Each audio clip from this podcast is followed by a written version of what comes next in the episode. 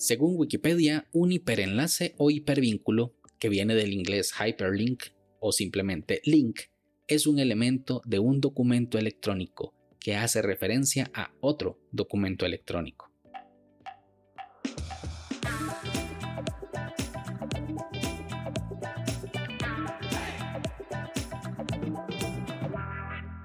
Hola a todos y sean bienvenidos y bienvenidas a este nuevo capítulo de Daily Meeting, podcast diario de cultura de Internet. Este es el capítulo 117 y hoy es martes 31 de agosto de 2021. Y hoy es el Día Internacional de los Afrodescendientes, la cual es una efeméride presentada por Costa Rica y copatrocinada por 52 países miembros para su aprobación en la Asamblea General de las Naciones Unidas.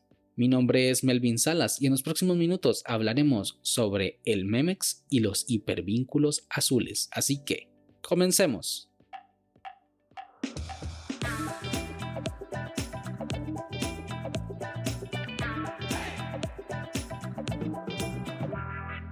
Vannevar Bush fue un gran personaje para la historia de la informática del que quizás se habla poco, pero fue un visionario de esos que se denominan adelantado a su época él era ingeniero y científico nacido en 1890 en Massachusetts, el cual gracias a su ingenio era conocido por buscar soluciones a problemas.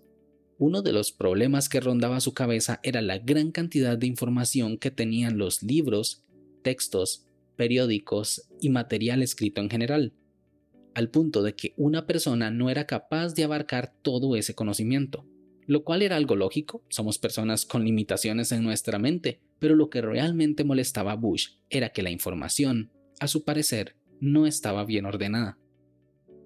Los materiales de las bibliotecas suelen estar ordenados por número, por tema, título o por autor, y es un gran sistema que permite eso, tener un sistema, tener un estándar, pero no es práctico para su uso. Él pensaba en que la información debía estar ordenada diferente, es más, no ordenada, sino entrelazada. Y así lo pensó en la década de los 30, analizando la forma con la que la mente humana almacena la información. Porque, como cuando uno lee un texto, como por ejemplo, la constitución política es el pilar del gobierno actual, la mente, de manera natural, sabe qué es la constitución política, porque tiene la información enlazada de una manera. Y eso es lo que quería buscar Bush lo cual estuvo años pensando en cómo solucionarlo. Pero no fue hasta el año de 1945 que pudo plasmar su idea de una máquina que hiciera lo que él tenía en mente. Lo llamaría MEMEX, el cual es la contracción de la palabra en inglés Memory Index. En los planos, o la idea de los planos, planteaba una máquina que pudiera estar en las bibliotecas, escuelas y mediante un sistema de botones y palancas pudiera mostrar información en una pantalla que reflejaría unas diapositivas o microfilms con información. Luego, como si de un libro se tratara, en la misma ficha mostraría una serie de números en la parte inferior, que permitiría brincar mediante los mismos botones y palancas de la máquina al documento que tenían enlazados. Porque, como él decía, la mente salta instantáneamente al dato siguiente que le es sugerido por asociación de ideas, siguiendo alguna intrincada trama de caminos conformada por las células del cerebro. Todo esto se lograría porque el Memex tendría una gran base de datos que tendría todo el material autoenlazado. El proyecto era muy ambicioso, pero no muy viable, más que nada por detalles técnicos en cuanto a la forma de operar o almacenar los datos. Dejaré un video sobre cómo trabaja el Memex en las notas de este capítulo. Fue exactamente este concepto el que caló al realizar algo parecido mediante el nacimiento de las computadoras y los documentos de investigación que se trabajaban en las universidades y los centros de investigación en todo el mundo. Durante el nacimiento de la World Wide Web se creó un sistema de documentos electrónicos mediante un estándar llamado HTML, que son las siglas de Hypertext Markup Language o lenguaje de marcado de hipertexto, el cual enlaza un texto de un documento a un destino el cual es otro documento. Eso es exactamente lo que buscaba Bush en su invento de 1945, lo cual lograría Tim Berners-Lee en 1991 con la especificación de HTML. Para Tim fue un poco más sencillo porque tenía 45 años de avances tecnológicos, aunque eso no le quita el mérito a ninguno de los dos.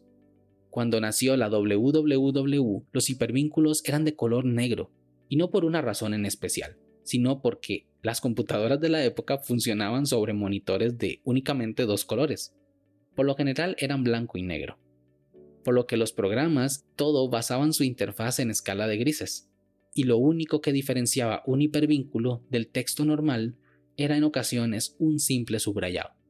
Sin embargo, cada navegador web lo implementaba de la forma que mejor quisieran tanto en sistemas operativos de blanco y negro como en sistemas operativos de colores. Uno de los navegadores más influyentes de la época, y hablamos de 1993, fue Mosaic, el cual fue desarrollado por el equipo del NCSA en la Universidad de Illinois, y en la versión 0.13 dentro del historial de cambios escribieron se han cambiado la representación de los anclajes por defecto, o sea, hipervínculos, azul y subrayado sólido, simple para los sitios no visitados, y púrpura oscuro con subrayado descontinuo simple para los sitios web visitados, creando así posiblemente y sin querer un estándar en la industria de los navegadores web, que lo han seguido utilizando desde entonces. Claro que con una hoja de estilo CSS se puede variar, pero en la mayoría de los sitios web es así, y lo podemos ver tanto en sitios grandes como lo son Google o como lo es Wikipedia. ¿Y tú, conocías esta máquina llamada Memex? Sin más, este episodio llega a su fin. Recuerda dejar tus comentarios en Twitter, arroba Melvin Salas. Si quieres estar atento sobre los capítulos futuros, no olvides suscribirte desde tu aplicación de podcast favorita. También suscribirte a la newsletter semanal y formar parte de nuestra comunidad de Telegram en melvinsalas.com barra podcast. Este capítulo fue grabado con mucho cariño en Cartago, Costa Rica. Nos escuchamos mañana. Hasta luego.